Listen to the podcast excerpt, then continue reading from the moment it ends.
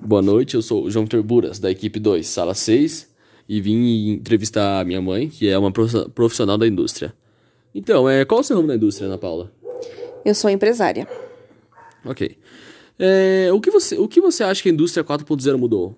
A indústria 4.0, ela hum, acelerou, né, a comunicação entre a indústria e seus clientes, fornecedores.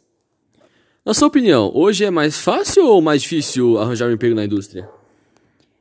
Eu acredito que seja mais fácil, porque hoje em dia é, as indústrias é, exigem algum, algum grau técnico da, dos profissionais. E hoje em dia existem vários cursos, empresas também, que disponibilizam esses cursos para as pessoas poder participar e assim concorrer né, a, essa, a essas vagas.